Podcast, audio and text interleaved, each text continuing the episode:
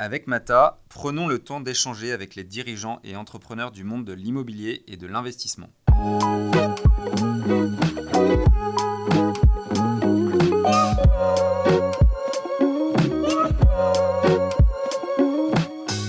on se voit, on n'est pas là pour raconter euh, la messe des six derniers mois, on est là pour prendre des décisions pour l'avenir et pas pour raconter le passé.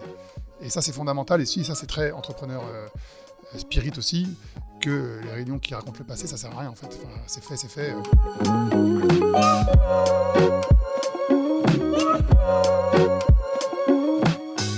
Je suis Édouard Baduel, directeur associé chez Mata Capital, société de gestion entrepreneuriale de fonds immobiliers.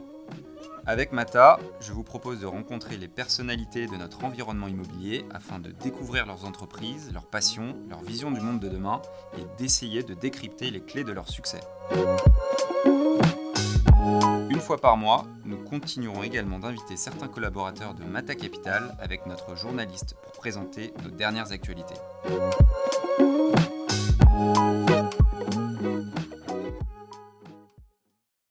Je suis donc aujourd'hui avec Pierre-Marie Defortville, cofondateur de Ivesta, le family office qui réunit les entrepreneurs.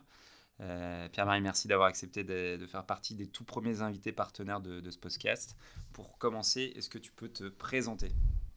Bonjour Edouard, merci de m'avoir invité. Euh, donc euh, Pierre-Marie de Fortville, euh, donc cofondateur d'Ivesta, qu'on a créé avec mes deux associés Rémi et Ariane à peu près 4 ans.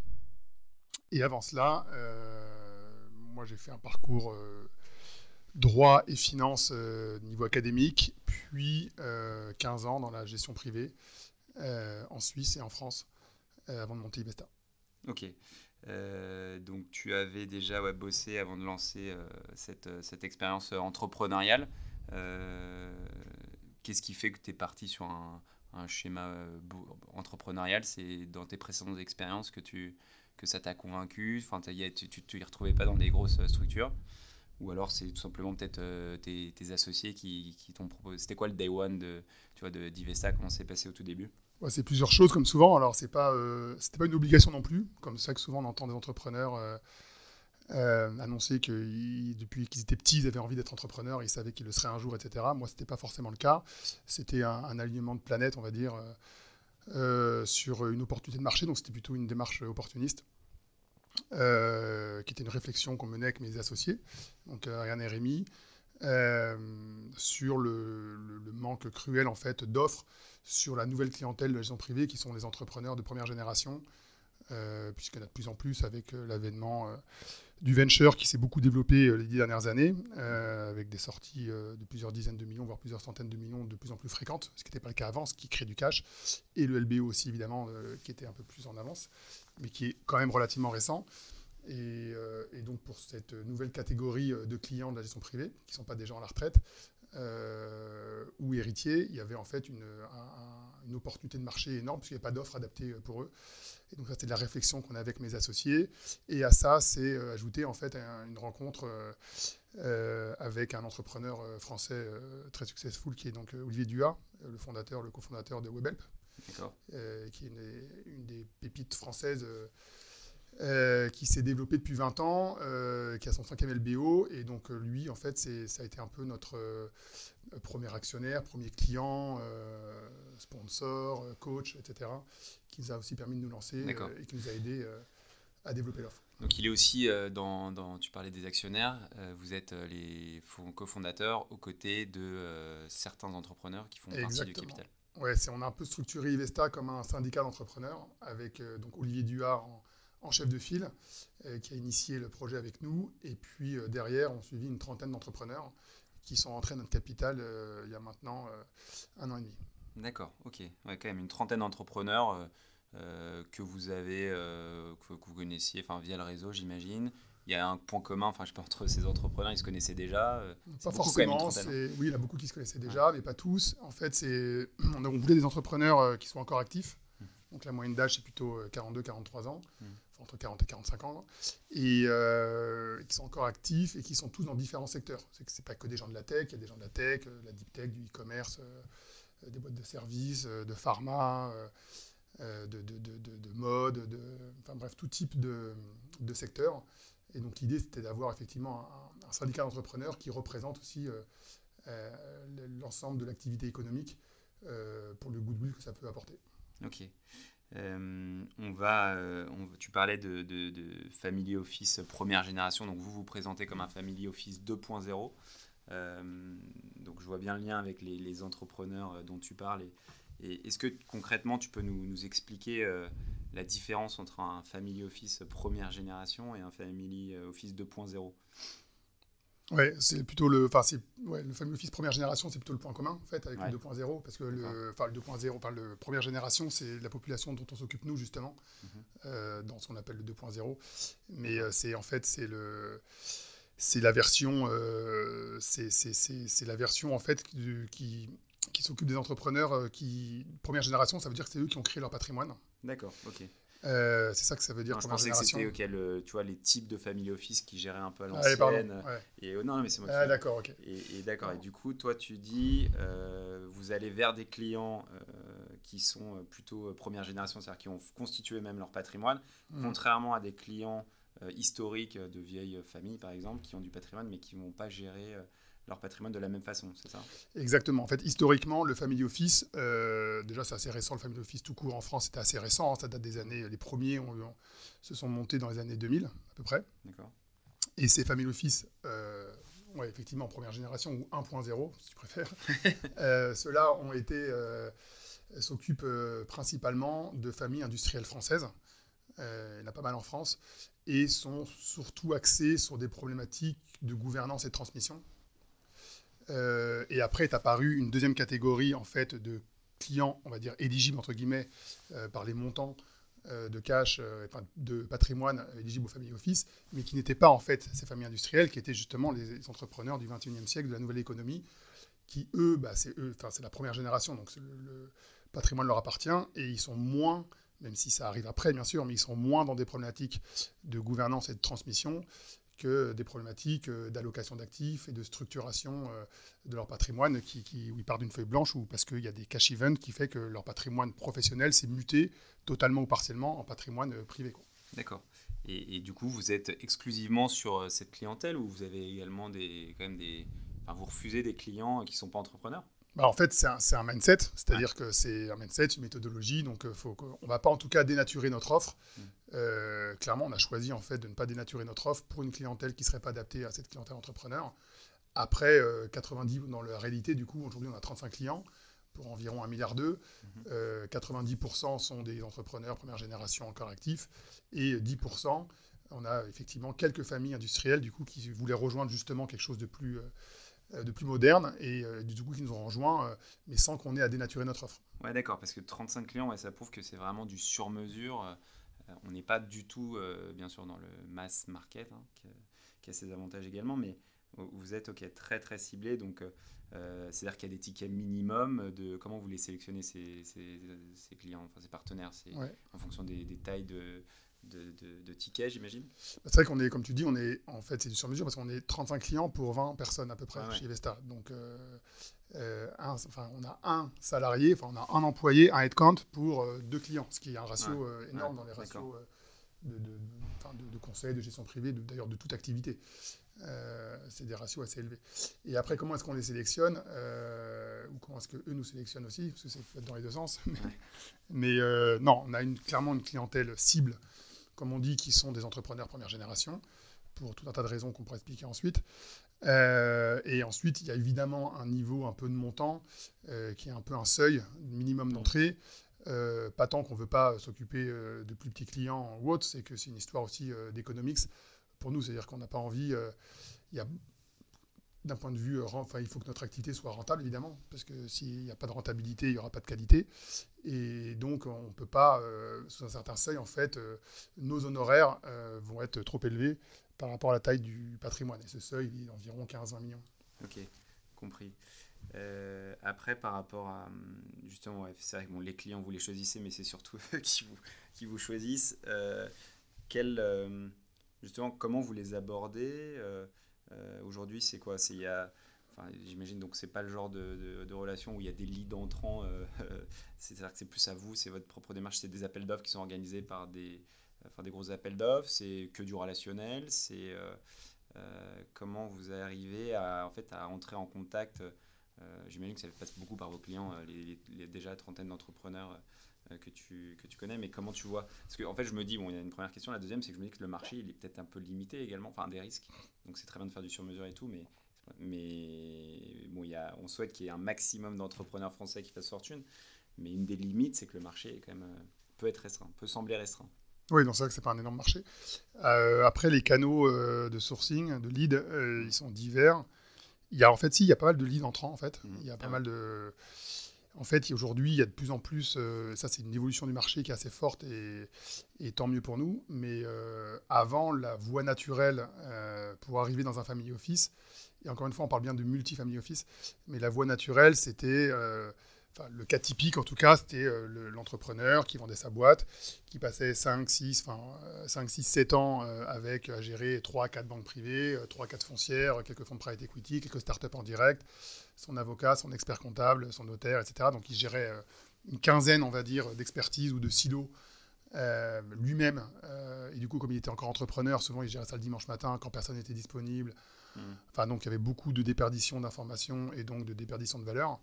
Et, donc, il disait, bon, allez, je prends un family office et, euh, go, quoi. Hmm.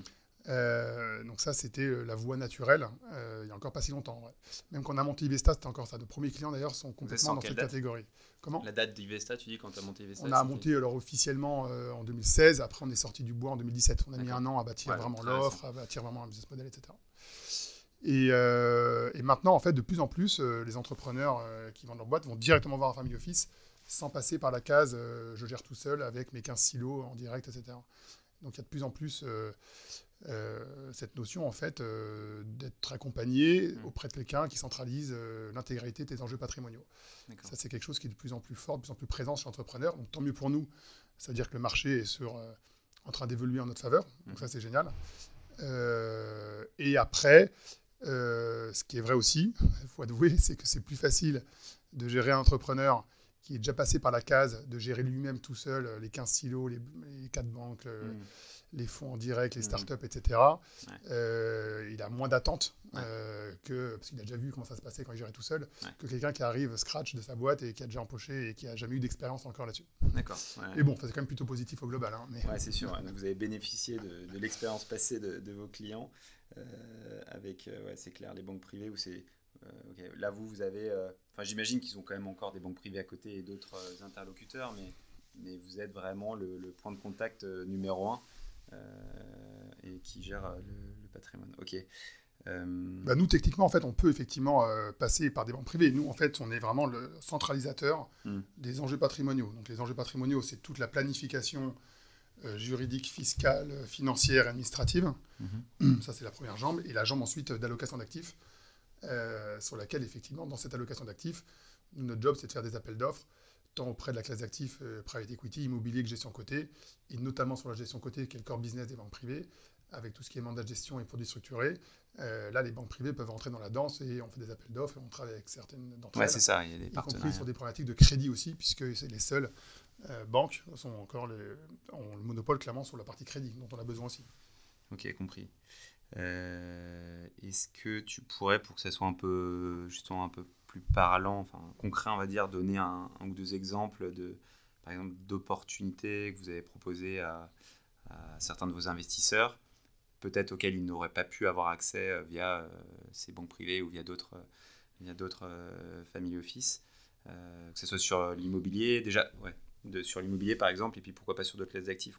Oui, alors sur la partie donc invest, tu veux dire partie invest. Euh, parce qu'il y a toute une dimension aussi euh, qu'on sous-estime souvent, qu'on n'a pas vécu, mais qui est fondamentale, c'est toute la partie centralisation de, de la stratégie patrimoniale, au sens euh, comment est-ce que je structure mes contenants, mes flux, comment est-ce que je vis sur mon patrimoine. Et c'est là-dessus qu'on a beaucoup innové, et c'est là-dessus d'ailleurs qu'on signe tous nos clients. Parce que l'invest, finalement, c'est ce n'est qu'une promesse euh, au démarrage. Tu ne sais pas si ça va marcher ou pas. Mmh. Enfin, le client, en tout cas, il ne le sait pas. Et euh, non, pas une, idée plus précise, mais, mmh. mais le client, il peut en douter légitimement. Et euh, donc, nous, le, le, ce pourquoi les clients viennent chez nous à l'origine, c'est d'abord pour la prise en charge de leur stratégie patrimoniale, de leurs enjeux patrimoniaux. Et là-dessus, ça, on peut le faire pourquoi? Pour deux raisons. Parce qu'on a, en fait, pivoté notre modèle de rémunération à, à 180 degrés. Donc c'est pas une innovation très technologique et tout, c'est une innovation de pur modèle. Là où les gens pensaient que les clients français pourraient jamais payer le conseil, nous on l'a pivoté à 180 degrés, c'est-à-dire qu'on est rémunéré par les clients et pas par les produits. ça c'est un point qui est hyper important. Ça veut dire qu'il y a évidemment une confiance a priori. Et ça nous permet de vraiment travailler ensuite, grâce à une méthodologie qu'on a justement développée pendant un an, parce qu'on s'est créé en 2016, mais on est sorti du bois en 2017, une méthodologie qui est assez analogue à, ce qu'ont les entrepreneurs pour piloter leur boîte. C'est-à-dire qu'on est parti du principe qu'un patrimoine, euh, c'est un peu comme une boîte, c'est-à-dire c'est euh, du BFR, des OPEX, des CAPEX, euh, du recurring, du one-shot. et en fait, finalement, en, laissant l'entrepreneur dans son même champ méthodologique et sémantique, et en lui mettant une sorte de business plan patrimonial en lecture très dynamique, comme mhm. en fait on lui fait un film, mhm. là où à un moment donné, les différents conseillers qui l'entourent font plutôt des photos sur leur patrimoine à l'instant T, sur un montage d'une partie, mais sans le projeter. Et les entrepreneurs ont, l'habitude de se décider plutôt comme ça. Euh, ça, ça permet en fait à l'entrepreneur, quand il sort chez nous, de dire Ah, je comprends enfin les enjeux de mon patrimoine, j'y vois beaucoup plus clair. Et donc, en fait, on augmente à la fois son discernement et on le fait gagner du temps. Donc, ça, c'est ce qui fait euh, vraiment signer les clients à l'origine. Et ensuite, il y a toute la jambe, effectivement, allocation d'actifs, une fois qu'on a structuré tout ça.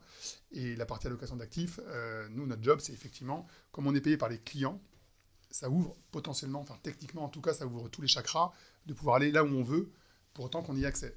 Euh, parce qu'on n'a pas besoin d'avoir une rétrocession pour légitimer notre facturation ou quoi que ce soit. Et souvent, notamment dans le monde institutionnel, enfin tous les deals instit, soit en private mmh. equity, en gestion côté aussi, en fait, sur les hedge funds et autres, et euh, en immobilier, enfin ça tu connais bien, les, le vrai deal instit, euh, petit tour de table avec des gros singles ou des fonds de pension ou autres, ou des assurances, enfin bref, avec des institutionnels, c'est un deal qui souvent, enfin souvent les bons deals ne sont pas retailisés, donc il n'y a pas de, y a pas de, rétrocession qui est prévue, mhm. il n'y a pas de distribution à des clients privés qui sont à des clients privés qui sont prévus. Et ça, en fait, ça nous permet de, techniquement en tout cas, pour autant qu'on les trouve et qu'on négocie l'accès, etc., d'avoir accès à ces, euh, euh, d'avoir accès à ces deals-là. En fait. D'accord. Euh, donc comment ça se matérialise Après, tu veux, tu veux qu'on parle l'immobilier, par exemple, donner un, exemple. on a fait un bon deal avec vous. au hasard avec Mata Capital. au hasard. bah, porte de vente. Ouais. Ça, c'était typiquement un deal qui n'était pas retaillisé. on est les seuls privés d'ailleurs dedans, sinon il n'y a que des singles et des, et des fonds de pension. Le family office aussi, et ouais, c'est vrai, c'est vrai. Et institutionnel, ouais, tout à fait. et ensuite. Donc ça, c'est un immeuble de bureau de, de 25 000 m2 effectivement euh, sourcé par Mata Capital et on a réalisé l'opération euh, en fin d'année dernière, juste avant le confinement, euh, dans d'excellentes conditions. Et effectivement, on avait cette, relation qui nous a permis de, bah, vous, de faire rentrer certains de vos, clients. Et après, sur d'autres, c'est intéressant, soit sur l'immobilier ou sur d'autres classes d'actifs, pour que ça soit un peu plus concret. Ouais, donc là on parle de deal direct. Ouais, deal direct par exemple. Donc deal direct, sachant que deal direct chez nous c'est plutôt, enfin en montant sous gestion en tout cas, enfin en montant sous advisory plutôt, c'est pas de la gestion. Les deals directs ça a représenté une vingtaine de pourcents des actifs. Donc 80% nous c'est des accès plutôt à des équipes euh, qui prennent normalement que des investisseurs institutionnels mais dans lesquels on fait rentrer nos clients. Donc ça peut être par exemple un top VC européen comme Balderton, euh, qui est un des meilleurs VC en Europe et qui lève que 300 à 400 millions euh, par véhicule tous les 3-4 ans, et donc euh, qui a déjà ses 15 LP, donc euh, qui en théorie laisse rentrer personne. Mhm. Donc là, on a réussi à rentrer pour nos clients chez Balderton. Ça peut être des fonds de LBO, des fonds de dette, des fonds de secondaire. nous, ce qu'on cherche, c'est vraiment les fonds qui sont restés sur une clientèle très instite, qui du coup ne lèvent pas non plus des sommes astronomiques de cash, parce qu'on observe quand même qu'avec tout le cash qu'il y a sur le marché aujourd'hui, c'est assez tentant y compris pour les fonds instit, de s'ouvrir au monde retail mm. et d'aller commencer à distribuer leurs produits un peu partout en jouant mm. du coup euh, les fees, euh, les management fees plutôt que le carré de la sortie. Et donc voilà, on fait hyper gaffe à ça, que ce soit sur l'immobilier ou sur mm-hmm. le private equity, euh, d'aller sur des fonds qui ne sont pas distribués, qui a priori, alors pas tous, mais il y a d'autres filtres évidemment, mais qui sont déjà un premier filtre pour pour que le gérant ne dénature pas sa stratégie en fait et que les performances passées, même si ne présagent pas des performances futures, soient quand même plus proches de ce qui a été fait par le passé. Ça, les, les fees, enfin qu'est-ce qui fait, une fois que vous avez donc des, vos, entrepreneurs, j'imagine, sont très satisfaits de votre qualité de, travail, mais qu'est-ce qui les, à ton avis, qu'est-ce qui les séduit en, en premier lieu C'est, euh, tu dis cette, tu, tu, donnais cette première étude euh, patrimoniale euh, globale que ne propose pas vraiment la concurrence, ou alors différemment, on va dire. après, les fils, c'est un vrai sujet. Enfin, c'est-à-dire que vous faites challenger sur, sur les fils par ce type de, de clients? En fait, les fees, les clients ne s'en rendent pas compte. Euh, ils savent qu'il y a des couches de fees à droite à gauche quand ils investissent, etc. Et comme nous, on est payé par le client, les fees hmm. sont plutôt, euh, même si on a une approche plutôt euh, ce que ça apporte à ce que ça coûte. Hein. donc hmm. on, est capable de payer un gérant très cher s'il fait l'extra performance. Ça, il n'y a pas de sujet là-dessus. On n'a surtout pas une approche coût. et d'ailleurs, on ne voudrait pas que nos clients aient la même approche avec nous. L'approche coût. Donc ça, nous, on est convaincus que Enfin, je veux dire, si on paye cher, mais qu'il y a de la qualité et de mm. l'innovation en face, euh, ça se paye. Je veux dire, il n'y a pas de mm. secret. Enfin, j'ai jamais vu une boîte qui avait des marges faibles et qui avait un, un des niveaux de qualité d'innovation euh, au top. Ça, il n'y a pas de secret. Enfin, tous les, tous les leaders mondiaux sont ceux qui ont les marges les plus élevées parce qu'ils ont une qualité au top et une innovation qui vous permet d'avoir du coup une innovation au top et un coup d'avance sur tout le monde. Donc ça, euh, mais effectivement, les fees, nous on regarde beaucoup les fees.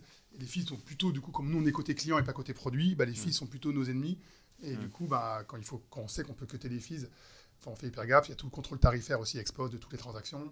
Mhm. Et en fait, c'est bourré euh, d'erreurs. Et donc, souvent, on récupère comme ça euh, un, énorme paquet euh, de, de, fees indûment perçus par les différents prestataires, volontairement ou involontairement. Mais effectivement, on, négocie beaucoup de fees. a priori ou, ou, ou ex post aussi selon, les, sujets. c'est vrai qu'il y, y, a un manque de transparence de la part de, globalement, je veux dire, hein, je ne vais pas rester sur l'immobilier, mais qui est, euh, qui est assez fort. Et quand on commence à essayer de détricoter tous les fees euh, qui peuvent être perçus euh, à droite, à gauche, que ce soit par les, différents types de gestionnaires, il y a effectivement, y a, on se rend compte de temps en temps qu'il y a beaucoup de gras. Et, et, enfin, c'est vrai que nous, Mata Capital aussi, c'est un de nos sujets, c'est qu'on essaye d'être très transparent là-dessus et d'afficher d'ailleurs les mêmes types de fees pour tous nos clients.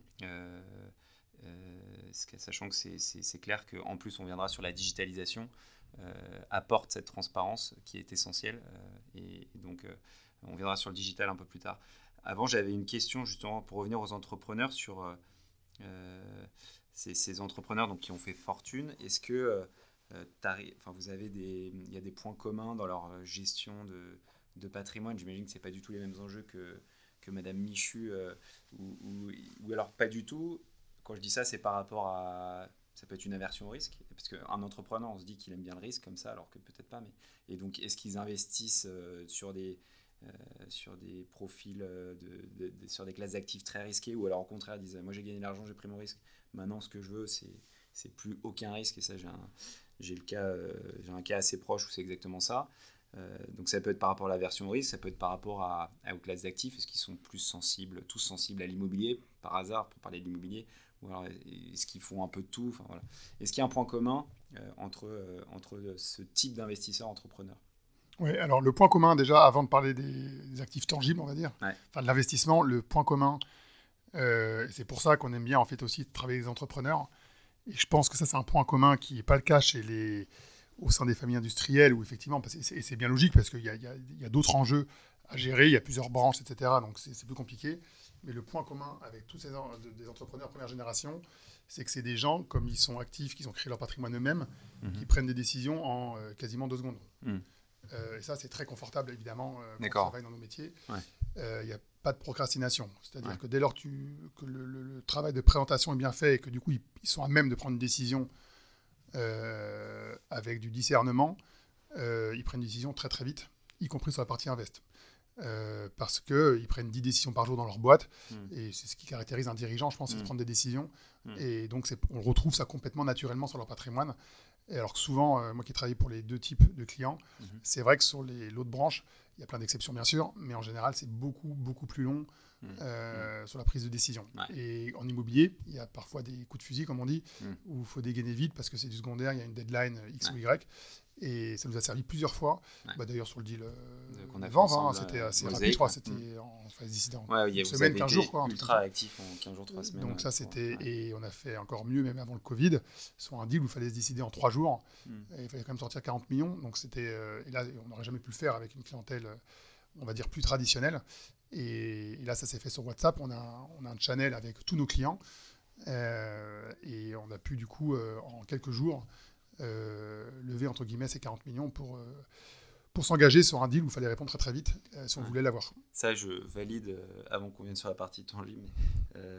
nous, on compare, donc on a un peu plus de 90% d'une clientèle institutionnelle, donc on a des assureurs, des mutuelles, Donc même, je ne parle pas des family office plus de, de familles traditionnelles, on va dire, où on voit des vraies différences dans la capacité à réagir assez vite. De temps en temps, il faut attendre un comité d'investissement qui aura lieu dans trois mois. et, donc, beaucoup d'acteurs passent à côté de certaines opérations parce qu'ils n'ont pas cette réactivité.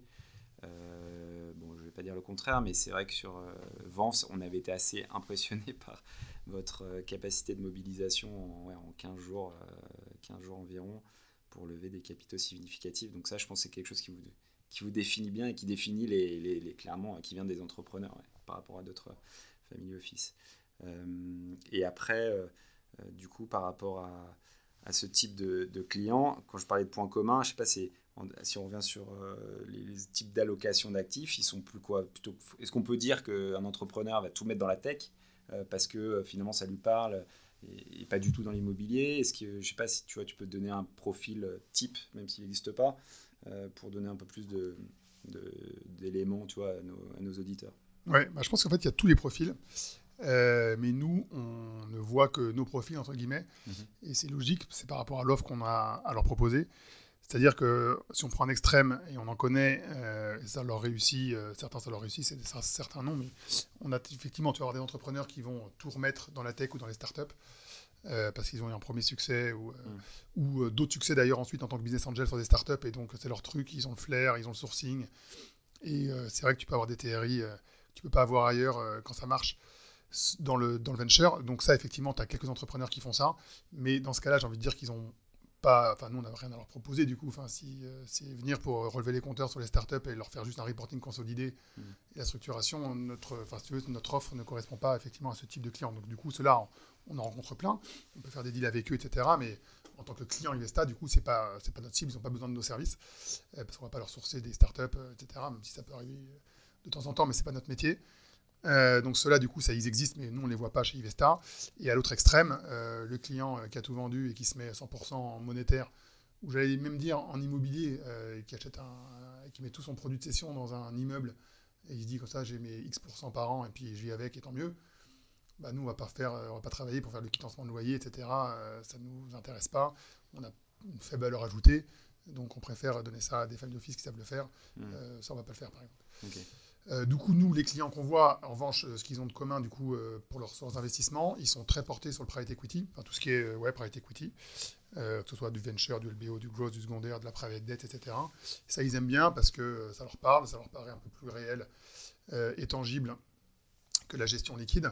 Mhm. Mais... Tu peux juste réexpliquer, parce que pour, les, pour vulgariser, enfin, tu viens de parler de private equity, de tout c'était, enfin, les grosses, tous les, les c'est peut-être pas euh, connu de tout le monde pour expliquer le, derrière ce qu'il y a. Donc le private equity, c'est-à-dire que tu prends une participation. Ouais, donc en fait, c'est on investit dans des sociétés mhm. euh, qui sont en général des grosses PME ou des ETI, euh, plutôt européennes ou internationales. Mhm. et donc tu peux investir en equity, donc en action, comme tu avais une action en bourse, sauf que là tu es sur une boîte qui n'est pas cotée en bourse. Euh, avec un fonds qui est donc du coup, euh, lui, le fonds minoritaire ou majoritaire, alors qu'un fonds en bourse, lui, il ne sera jamais majoritaire, hein, il est mmh. sleeping, mmh. évidemment. Euh, et, ensuite, le fonds, il va opérer, entre guillemets, la boîte pendant 3 à 5 ans, on va dire, en moyenne, puis la revendre à un autre fonds, un corporate, IPO, que sais-je. Mmh. Et donc ça, c'est de private equity pur, c'est du LBO. on peut aussi, dans le LBO, donc il y a de la dette, comme son nom l'indique. Euh, dans ces opérations. Et donc, on peut aussi investir dans la dette de LBO. Donc là, on est plus protégé que l'equity, mais pour un rendement qui, a priori, est plus faible. Euh, et puis, il y a de plus en plus de deals secondaires. C'est-à-dire qu'il y a des. Quand tu pars en private equity, tu t'engages pour 5 à 10 ans. Mhm. Et euh, il y a tout un tas d'institutionnels qui investissent dans des fonds. Et pour des raisons réglementaires, fiscales ou d'arbitrage de portefeuille, qui ont envie de se désengager d'une partie de leur portefeuille avant l'échéance. Et donc, ils vendent marché secondaire euh, donc, du coup, il y a des souvent. Euh, et donc, tu as des fonds qui sont spécialisés, par exemple, dans le secondaire. Donc, en tout cas, c'est tout ce qui concerne l'univers des grosses PME non cotées en bourse. D'accord. Euh, et donc, ça, c'est une classe d'actifs hyper naturelle chez nos clients, puisqu'ils ont fait leur fortune par ce canal, en fait. Par ce canal, Ok. Et l'immobilier, du coup, alors l'immobilier, c'est justement, c'est un peu le parent pauvre chez nous, mm. parce que la fortune est assez récente. et du coup, à part l'horizon principal, l'horizon secondaire, ils n'ont pas forcément investi dans l'immobilier. sauf exception. Et ça leur parle et ça leur parle pas. C'est assez variable ça en fait. Ils ont, beaucoup, ils ont assez peur aussi de se faire, entre guillemets, avoir ou d'être d'être un peu les Américains qui achètent l'immeuble bien placé, prime, et qui rapporte rien, sur lequel tout le monde s'est tout le monde s'est servi dessus, entre guillemets. Parce que, bah, comme tu le sais, le marché immobilier, c'est contrairement à la finance, c'est aussi un marché d'insider, bien sûr, mais encore plus dans l'immobilier, euh, un peu comme le monde de l'art. Euh, c'est très différent, mais pour ça, c'est un peu la même chose. C'est des marchés d'insider avec beaucoup de marchands, beaucoup de gens pour leur propre compte, pour le compte de tiers, on ne sait pas trop. Et du coup, euh, bah, quand on n'est pas, quand, on n'est pas expert, quand on n'est pas sachant, c'est compliqué quand même d'aller faire des bons comptes immobiliers, c'est assez compliqué. Ok, Merci, très intéressant. Euh, on va arriver sur le digital, parce que ça c'est aussi quelque chose d'important euh, pour, pour Ivesta, euh, sur lequel vous avez beaucoup communiqué hein, dès le début de votre, dès le lancement. déjà, avant de, est-ce que tu peux faire un point sur, parce que on a l'impression que vous êtes en avance quand même sur le digital par rapport à la concurrence, faire un état du marché de vos concurrents et, enfin, je sais pas si on peut dire la gestion de patrimoine au sens large et, des enjeux, parce que vous dites, enfin, c'est un peu votre slogan euh, euh, sur votre site internet, le monde change, le family office aussi. Euh, quels sont les enjeux derrière et comment vous appréhendez tout ça chez, chez Ivesta? Ouais, alors digital, c'est vrai que c'est c'est une de nos promesses et c'est la promesse la plus difficile à tenir en fait pour nos clients depuis qu'on a monté Ivesta. parce que c'est proposer. Bon, après, il y a toute la communication avec le client bon, qui est assez digital, mais bon, ça, il n'y a rien de nouveau. Enfin, mm. évidemment, euh, c'est vrai qu'on fait pas le, on n'envoie pas un Bristol pour euh, le rendez-vous dans un mois euh, dans les salons du Ritz, je sais pas quoi, ça fonctionne pas comme ça. ça non, il y a toute une partie communication qui, qui, est très. C'est beaucoup plus fluide, voilà, c'est par WhatsApp et tout ça. Voilà, ça c'est évident, mais ça, je le rappelle quand même, mais ça paraît évident. Et d'ailleurs, ça c'est aussi un point très important, très très important sur lequel on a beaucoup innové. C'est pas des innovations technologiques encore une fois, c'est plus des innovations. L'autre c'était business model, là c'est plus culture. C'est que pourquoi il n'y avait pas aussi d'offres sur le marché pour ces clients entrepreneurs première génération, c'est qu'il y a aussi un shift là-dessus. C'est que le monde de la gestion privée, du family office, de la banque privée, etc., c'est un monde qui, euh, qui, s'est approprié les codes du luxe. Parce qu'on est dans un marché de luxe, c'est vrai, et du coup, il s'approprie les codes du luxe. Et les codes du luxe, c'est-à-dire, c'est bah, évidemment le service irréprochable, mais c'est aussi dans le comportement. Euh, je sais pas si tu es déjà entré dans une boutique de luxe, mais c'est un comportement euh, très. d'argent, nous, chez C'est un comportement très, euh, j'allais dire, euh, dominant à dominer, enfin fournisseur-client, quoi, en tout cas. avec beaucoup de, de, beaucoup de tirage de pompe, etc. Et en fait, les entrepreneurs première génération, c'est pas du tout ce qu'ils cherchent, ce qu'on a remarqué. Mmh. Et, ils cherchent plutôt des relations pair à pair. C'est-à-dire qu'ils cherchent pas quelqu'un justement qui va un peu pisser dans le sens du vent. Mhm. Ils cherchent vraiment des conseillers, donc des gens qui vont être pour la gratter aussi sur ce qu'ils pensent, mhm. sur ce qu'ils veulent faire, sur leur structuration, qui va aller aussi être pour la gratter sur ses conseils historiques, les avocats, experts comptables, les notaires, les banquiers, etc. donc il va vraiment lui servir de bras droit. Euh, enfin, ça, je pense, c'est le point commun hein, sur les mhm. entrepreneurs. Si tu leur demandes euh, pourquoi est-ce qu'ils ont réussi, c'est souvent parce qu'ils ont été bien entourés aussi dans leur COMEX. Et il est rare que, si, euh, que leur DG ou que leur COMEX étaient des gens qui allaient systématiquement dans leur sens.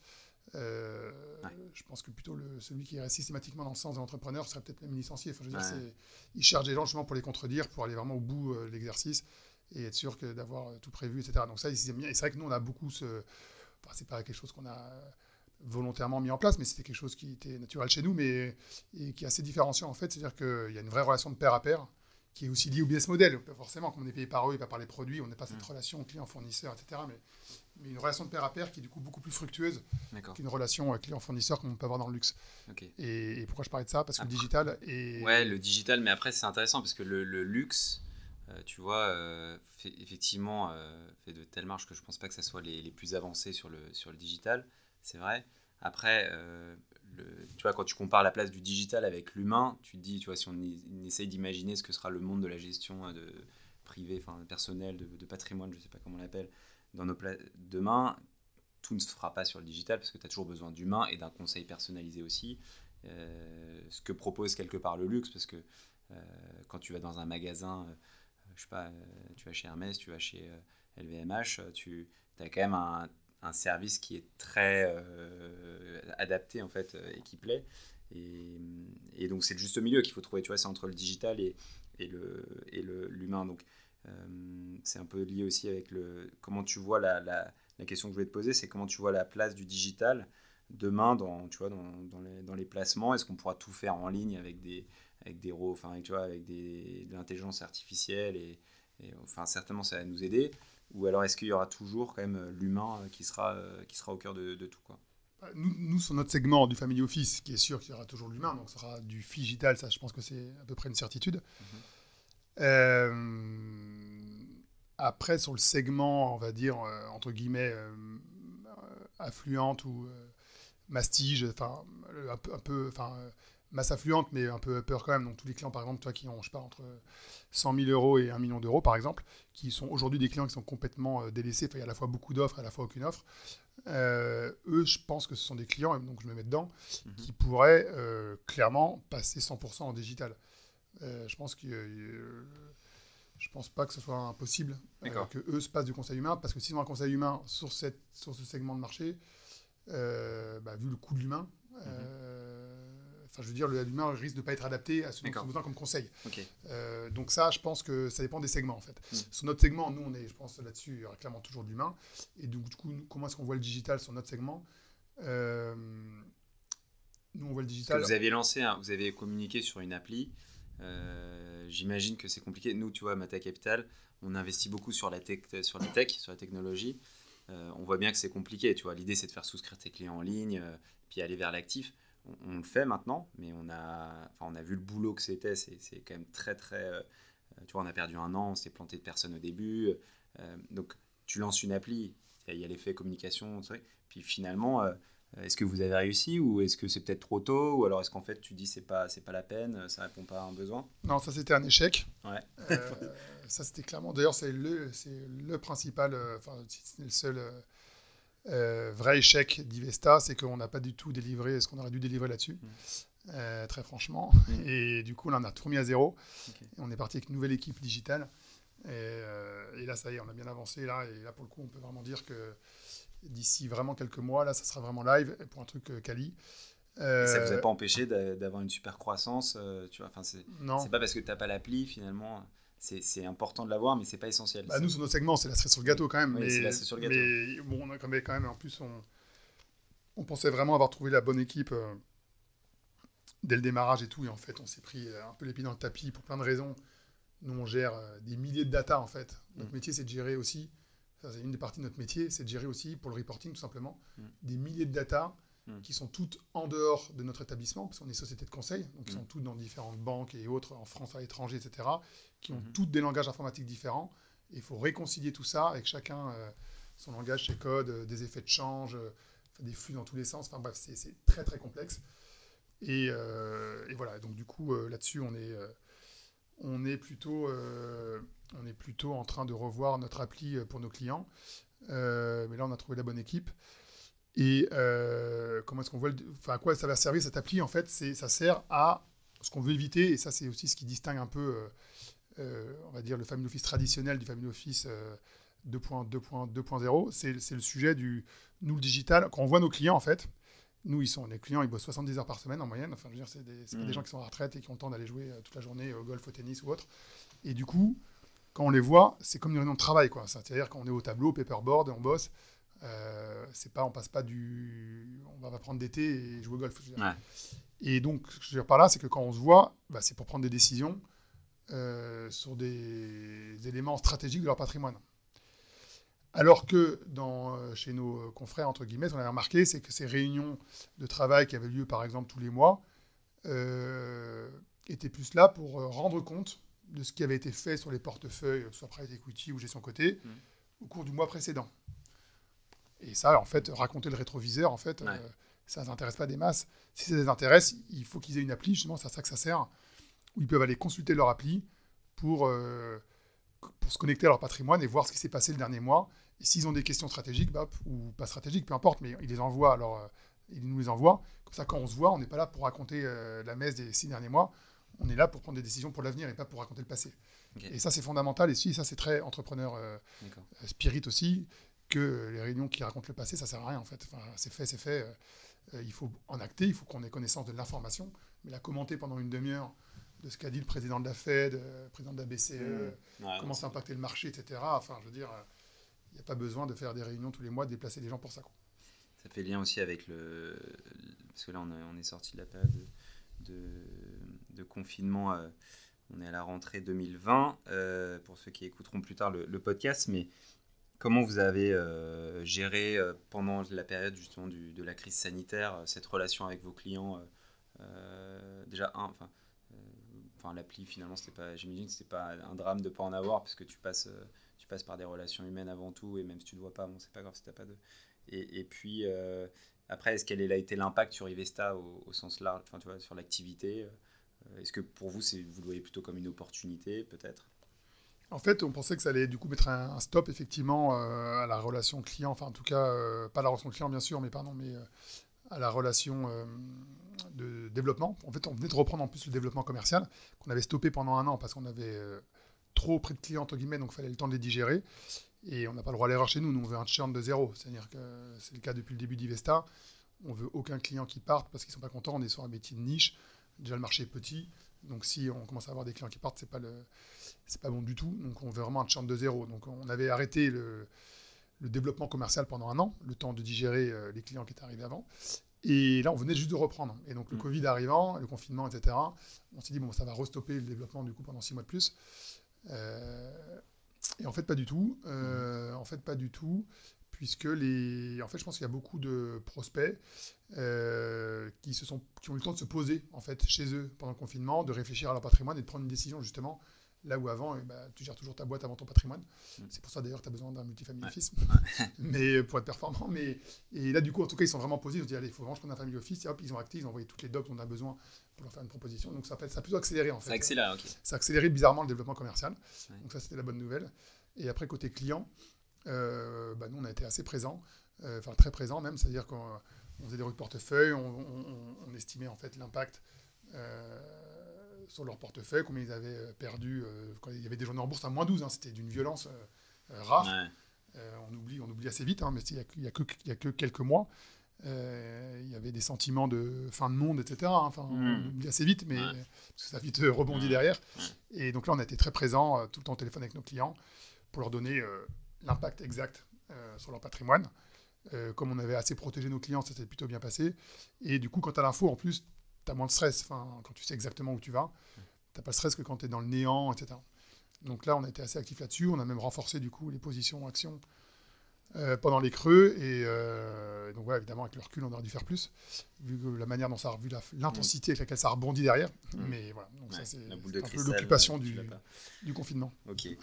Euh, avant de passer aux dernières questions, on peut parler un peu de toi aussi, parce que j'ai vu sur, le, sur votre site internet qui est bien fait. Euh, qu'on t'appelait bon la tour de contrôle ça, j'ai compris euh, pourquoi entre voyants donc lié à ta taille euh, donc ça c'est c'est surtout lié à ta taille j'imagine il n'y a pas d'autre la tour de contrôle peut-être que tu bien aussi tout, tout, superviser Exactement. après tu es, es, passionné de schumpeterisme tu peux nous en dire plus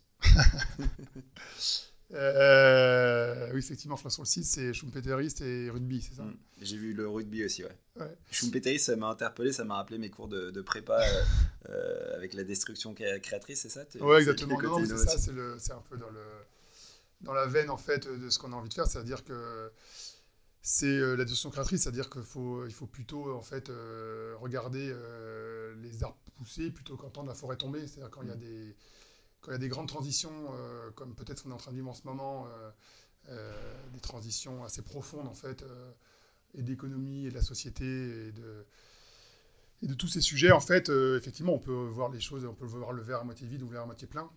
Mais l'idée, si c'est possible, évidemment, c'est de voir à moitié plein. Et j'aime bien ce côté un peu schumpeterien, d'aller voir un peu plutôt ce qui marche et ce qui va marcher donc demain, mmh. plutôt que de se concentrer, de se lamenter sur du coup ce qui est détruit Mm. Euh, parce qu'évidemment, euh, l'histoire de l'humanité, c'est que destruction et création euh, des différents éléments qui constituent cette humanité. Donc, et donc, mm. voilà, l'idée, c'est de. Ce que j'aime bien, c'est le côté un peu optimiste, on va dire, schumpeterien. Entrepreneur. De, de, de, prendre le train de, ce qui, de l'avenir plutôt que de regarder ce qui se détruit et de se lamenter sur son sort et de dire qu'on aurait dû faire ci, ça, ça. Ou... Donc au rugby aussi, tu es l'élément positif euh, pour euh, relancer les troupes. Euh, et Alors, je ne suis plus au rugby malheureusement, mais ça peut aussi s'appliquer au rugby effectivement, même si c'est un peu plus binaire. ok. tu as grandi, euh, tu étais originaire de, de, de, quel coin en France? Euh, Moi, j'ai grandi à Nantes. D'accord. J'ai grandi à Nantes et après, je suis arrivé à Paris euh, pour mes études de droit et aussi pour jouer au rugby où j'ai joué, où j'étais un peu en, format sport-études, où je faisais donc rugby et droit. Et, et, voilà, après, je suis parti travailler trois ans en Suisse, à Genève. Et puis la France me manquait trop, donc je suis rentré en France. Tu t'es pas posé la question de rentrer à Nantes pendant le confinement pour passer des moments. Non, j'étais en Normandie en fait. Normandie, donc c'était pas mal aussi. Ah, ok, euh, on va terminer le, podcast avec les questions euh, classiques euh, sur, qui seront posées systématiquement. première question, comment tu progresses au niveau de, l'organisation Est-ce que tu as des, des recettes comment tu essayes de, progresser le matin quand tu te réveilles ou de manière générale? Ouais. Euh, donc comment je progresse? J'essaye de, j'essaye de séquencer la journée. En fait, ça c'est la clé, je pense. Euh, c'est hyper dur parce que tu es tenté de, surtout dans notre société de zapping, etc. on est ultra connecté. Tu as envie de répondre à tes WhatsApp, tes mails, euh, tes 50 tâches, etc. et de faire un peu tout en même temps. Donc j'essaie d'être hyper séquencé, ce qui permet de mieux approfondir les sujets.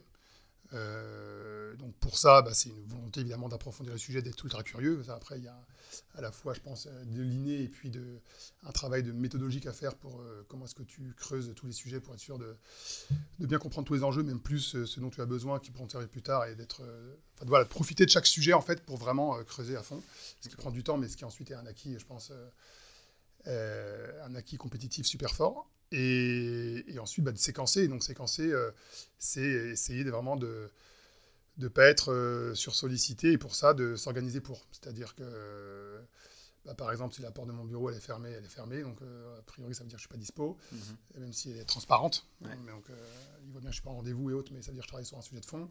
mon téléphone, tout est coupé. tout le temps, même les mails, les WhatsApp, tout, à part les appels téléphoniques entrants. Ce qui permet d'être. Euh, bon, c'est rare en fait maintenant les gens qui téléphonent. Ouais. Et donc, euh, si, as un petit, euh, si ta femme ou ton enfant t'appelle, tu as quand même un petit filtre qui te permet de passer avant ou Non, même pas. faut attendre le soir? D'accord. Non, mais c'est pas non plus, je fais trois checks par jour. Ouais, d'accord. Un le matin, un midi et, donc ultra, vers 5 heures. Ok. Et ça, ça permet, en fait, c'est beaucoup plus productif. C'est-à-dire que le travail que tu fais en organisant comme ça par rapport, en, répondant, en laissant les, juste même le coup d'œil, parce que tu vois qu'il y a un pop-up sur ton téléphone ou autre, hmm. rien que ça, je pense que intellectuellement, ça te, tu remets 5 minutes à te remettre vraiment dans le sujet, à, hmm. acquérir ce que tu avais acquis les 5 minutes avant. Hmm. Euh, et donc ça, j'essaie d'être très discipliné là-dessus. C'est ultra difficile à faire. Enfin, Et on compare avec les plus jeunes, euh, on a à peu près, le, à peu près la même génération, mais quand on voit les, les plus jeunes euh, qui, qui, qui, ont, qui sont beaucoup plus sensibilisés sur tous les réseaux sociaux, etc., et, et, qui ont beaucoup moins de capacité de concentration, parce que c'est lié aussi à leur génération, euh, c'est un vrai. Moi, j'ai essayé de le faire déjà. C'est ultra difficile à, respecter. Euh, et toi, tu comment déjà d'où t'as puisé euh, Pourquoi t'en es arrivé là et, comment comment arrivé à le mettre en œuvre? Parce que je te dis, moi, j'ai pas réussi. Hein. Alors moi, j'ai, bah, en fait, j'ai fait un peu contraint et forcé. C'est ma femme qui m'a obligé déjà. non, mais j'ai eu, en fait, au début d'Ivesta, je ne sais pas du tout. et du coup, ça veut dire que le soir, même après le dîner, en plus j'étais, enfin, entrepreneur, tu es passionné, mm. donc tu es à fond, mm. et donc euh, tu veux toujours euh, tout savoir, tu veux rien louper, il y a le FOMO en plus, tout ça, donc mm. tu sautes sur toutes les balles et tout. Et, du coup, euh, je bossais après le dîner sur mon téléphone, je répondais à tous les mails, etc. Et, du coup, j'avais beaucoup de mal à m'endormir derrière, puisque j'ai mon cerveau qui marchait à 2000 à l'heure, et du coup, je dormais plus de 3 heures par nuit. Quoi. Et ça, mm. ça a duré un an, un an et demi. Et du coup, euh, bah, je pensais que j'étais solide et tout. Et je me suis dit, je suis. En fait, j'ai, je me suis dit, il faut que, j'arrête de tomber 3 heures par nuit parce que mm. moi, j'ai besoin de, et de sommeil. Quoi. Et ma femme aussi, exactement. Et, du coup, je me suis discipliné à partir de ce moment-là. Mm. Euh, et, j'arrive à le faire parce que. Euh, non, quand j'ai, quand j'ai décidé quelque chose, en général, je m'y tiens. Et ça, j'arrive. En tout cas, sur ce sujet, j'y arrive plutôt bien. Gros mental. Et du coup, je... non, j'ai resté bien. En fait, je me suis sorti de. Bon, j'avais pas beaucoup de réseaux sociaux, mais j'avais que Facebook. Mais je me suis sorti de Facebook depuis deux ans. Mmh. J'ai que LinkedIn. Je fais de temps en temps, mais euh, pas énormément.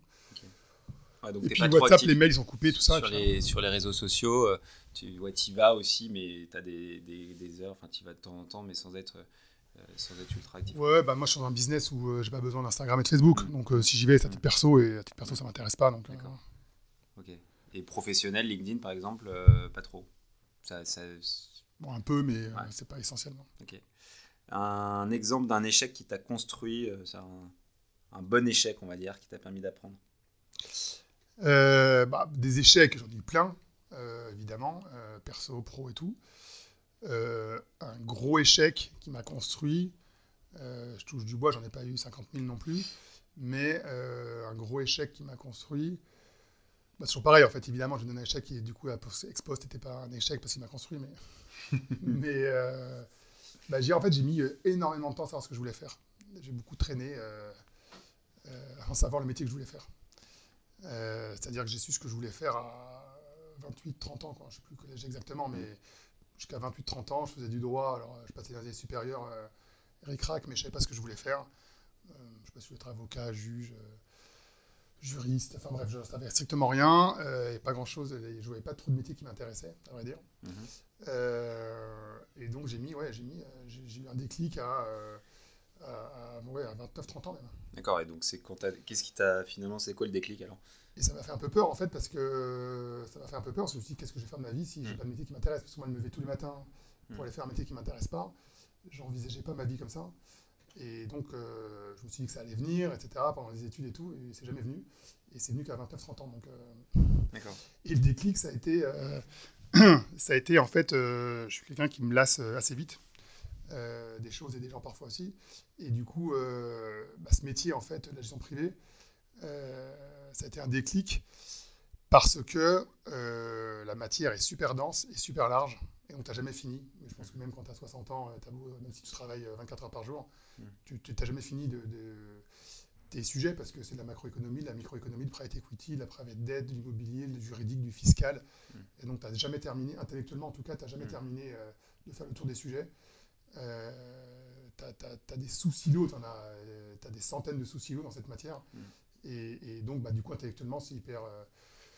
Euh, c'est hyper motivant parce que tu n'as jamais fini, tu te lasses jamais. Tu peux pas, tu, peux pas te lasser en fait. Ça change, En plus, ça change tout le temps. Donc, la matière est très dense et tu rencontres des personnes très, denses, ultra diversifiées et en mouvement perpétuel. Et avec euh, le côté Et les relations clients sont très très longues. C'est pas du one shot où, euh, où tu t'épuises, tu fais un deal et puis après tu dis ah bah c'est cool, j'ai fait un deal, je remets mon compteur à zéro. C'est des relations très long terme euh, et du coup c'est c'est un métier du coup où, a priori, enfin si tu es passionné par ce métier, ce qui est mon cas, tu te lasses pas. Et donc ça, c'était le déclic, c'était de rencontrer ce métier en fait euh, en Suisse. Euh, et justement, j'avais noté qu'en Suisse, la matière était hyper intéressante. Et pour autant, les... principalement le cas en Suisse, hein, c'est un peu moins le cas en France, mais les gens qui... Euh, il y avait quand même une... les gens qui s'occupaient de ça, en fait, étaient surtout des commerciaux qui vendaient des produits, justement, qui creusaient pas trop les sujets. Donc, en plus, je trouvais qu'il y avait une opportunité, en fait, euh, pour pas être trop mauvais, pour être un peu le borne au royaume des aveugles, en tout cas, mmh. qui était assez forte dans ce secteur. Ok. Qu'est-ce qui te passionne euh, Est-ce qu'il y a un sujet qui te passionne tout particulièrement en ce moment? Euh, en dehors de Ivesta bah Voilà, tu as donné ta réponse, on passe à la suite. Euh, ouais, bah, non, Ivesta, bah, c'est ma passion évidemment. C'est mon, mon troisième enfant, parce que j'ai deux enfants, donc c'est effectivement ce qui me préoccupe la majeure partie de la journée, mes week-ends et tout. Mais après, non, mes passions, on va dire, plus perso. Si on scinde les deux, bah, le rugby, évidemment, parce que ça a été pas mal socle chez moi, je pense, dans mon tempérament, euh, dans ce que je suis aujourd'hui. Et puis après, euh, d'un point de vue un peu plus euh, culturel, on va dire, j'aime bien tout ce qui est tout ce qui est histoire, enfin histoire de l'humanité au sens large, hein, donc de l'Antiquité à aujourd'hui, et voire même de la préhistoire à, aujourd'hui. J'aime bien un peu comprendre comment s'est construit l'humanité euh, et, donc tous ces sujets-là, j'aime beaucoup. D'accord. Donc j'ai demandé si tu devais recommander un livre. Euh, tu, en ce moment là, tu, tu, vas nous présenter un livre euh, plutôt pour tes enfants ou un livre sur l'histoire de l'art ou de l'humanité? Ouais, alors là en ce moment, je viens de finir Le spectateur engagé de Raymond Aron. Raymond Aron qui est aussi avec Schumpeter hein, pour mm. d'autres raisons un de mes mentors. Mais... Mm. Et donc ça c'est le livre que je viens de finir. Et je viens de commencer euh, un auteur qui est assez connu pourtant, mais que j'avais euh, jamais lu, euh, qui est Le Royaume des Dieux, dans Le Royaume tout court, pardon, de Emmanuel Carrère, qui raconte justement l'histoire aussi l'histoire, enfin, qui raconte en parallèle sa propre histoire de conversion au christianisme qui a duré trois ans, et puis l'histoire de, des, premiers, enfin de la partie cide, comme on pourrait dire, de, de l'histoire de l'Église catholique, comment ça s'est créé en fait en partant de, en partant de, cette petite secte juive galiléenne, comment est-ce que c'est devenu une église, une organisation millénaire, toujours leader aujourd'hui. Ok. Bah écoute, je pense que tu vas faire des adeptes. sur le, on va essayer de terminer là sur le, une question aussi qu'on aime bien poser, c'est si tu devais lancer Ivesta, bon c'est encore très récent, mais euh, aujourd'hui, donc après trois ans, il y a eu quelques échecs et c'est normal, quel conseil tu te donnerais? Euh, Si je vais refaire l'histoire un peu Tu veux refaire l'histoire. Bah, en fait, on, je pense qu'on gagnerait beaucoup plus de temps on voit le temps qu'on a passé aujourd'hui à faire ne serait-ce que des pitchs, à poser notre modèle, etc. Bah, après, c'est aussi peut-être pour ça qu'on maintenant on est bien calé et qu'on est bien euh, processé et tout, mais on a mis énormément de temps à, à tourner autour du pot. Enfin, on a mis, euh, on passait des réunions, mais de, des heures et des heures entières à, pour savoir ce qu'on voulait faire exactement, et c'était très très long. Mais bon, c'est pour ça en fait qu'on, que ça, peut-être que ça marche aujourd'hui, donc euh, je pense qu'on ferait, on ferait la même en vrai. Mais c'est vrai que la différence entre quand tu regardes aujourd'hui la rapidité avec laquelle on prend des décisions stratégiques mm. par rapport à l'époque, euh, bah, à l'époque, en fait, on n'avait pas encore de clients, on construisait notre offre. Donc c'est logique aussi. Vous n'avez pas testé les clients suffisamment tôt. Tu irais plus, voir plus vite les clients sans être. Sans, euh, vous avez peut-être été beaucoup dans le théorique au début avant de tester vraiment le, le produit auprès des clients. Enfin, c'est un truc qu'on entend assez souvent. Oui, tout à fait. Euh, on a peut-être pu tester effectivement le client plus vite. Mais d'un autre côté, c'est vrai qu'on entend souvent, d'ailleurs c'est très américain, ça, ils vont tester mm. les clients mm. très très vite. Mm. les Français, ils veulent un truc parfait avant que ce soit, on va tester les clients. Donc euh, c'est vrai et pas vrai, c'est-à-dire que si on avait eu des clients, on serait fait aussi embarquer, on aurait une charge opérationnelle beaucoup plus lourde, et peut-être qu'on aurait fait quelque chose qui serait moins solide aujourd'hui aussi. Euh, donc euh, non, je pense que enfin, notre grosse valeur ajoutée, avant tout, c'est l'association en fait, avec évidemment Olivier Dua, qui nous a bien aidé à bâtir cette offre au démarrage, mais mes deux associés opérationnels, Ariane et Rémi, sur lesquels en fait on a eu la chance, je pense, d'avoir une association euh, euh, de pure raison avec une, euh, complémentarité qui est extra. Et ça, c'est ça qui, je pense, qui fait que c'est solide aujourd'hui, c'est qu'on a vraiment tous des caractères et des visions assez différentes, mais qui du coup réconciliés font quelque chose d'assez solide. Dernière question, le meilleur investissement de ta vie pour toi? Ah bah, C'est évidemment l'immeuble de Vanves avec Mata. Bah, c'est parfait. Écoute, pour terminer, c'est pas mal. Euh, on prend. Euh, écoute, euh, Pierre-Marie, merci beaucoup pour ton temps et pour ton témoignage. D'avoir pris, c'était super intéressant. notamment, j'ai bien aimé la, fin où merci pour ton authenticité et tous tes, témoignages perso qui, qui j'ai trouvé ultra intéressants. on souhaite une longue croissance à Ivesta avec plein de nouveaux entrepreneurs. Euh, qui écouteront peut-être ce podcast d'ailleurs, s'ils veulent te contacter. Donc euh, ça va être très dur pour te, pour te contacter d'après ce que j'ai compris, mais ils trouveront le moyen de, venir vers vous. Euh, merci à, tous ceux qui sont là encore après cet épisode qui va être encore assez long. ça, c'est un débat qu'on a. c'est que le podcast, c'est trop long, et, mais moi, je suis convaincu que c'est un format qui, qui, permet justement de se poser, d'avoir une discussion euh, autre que quand on passe à la télé ou euh, sur des formats qui sont beaucoup plus rapides. Donc on va essayer de le développer euh, avec nos invités autour de ce qui les passionne. voilà, donc n'hésitez pas quand même sur vos, à me donner vos retours, vos feedbacks. Je suis preneur pour qu'on puisse améliorer la qualité du podcast. Et à très vite, on se donne rendez-vous dans une dizaine de jours avec un nouveau podcast Mata. Prenez soin de vous et à très vite. Ciao. Au revoir Edouard, merci. à bientôt, salut.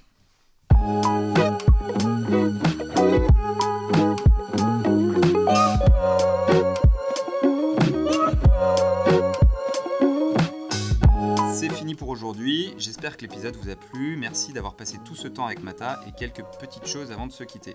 Vous pourrez retrouver les notes de l'épisode avec toutes les références sur le blog de Mata Capital disponible sur notre site internet. N'hésitez pas à nous contacter pour nous faire un feedback sur mon compte LinkedIn Edouard Baduel ou sur celui de Mata Capital. Dernière chose, un peu pénible, désolé, mais si vous pouvez parler du podcast autour de vous et nous laisser une note 5 étoiles, notamment sur l'Apple Podcast, sur iTunes, ça nous permettra de donner de la visibilité à ce podcast. Je compte sur vous, merci et à très vite.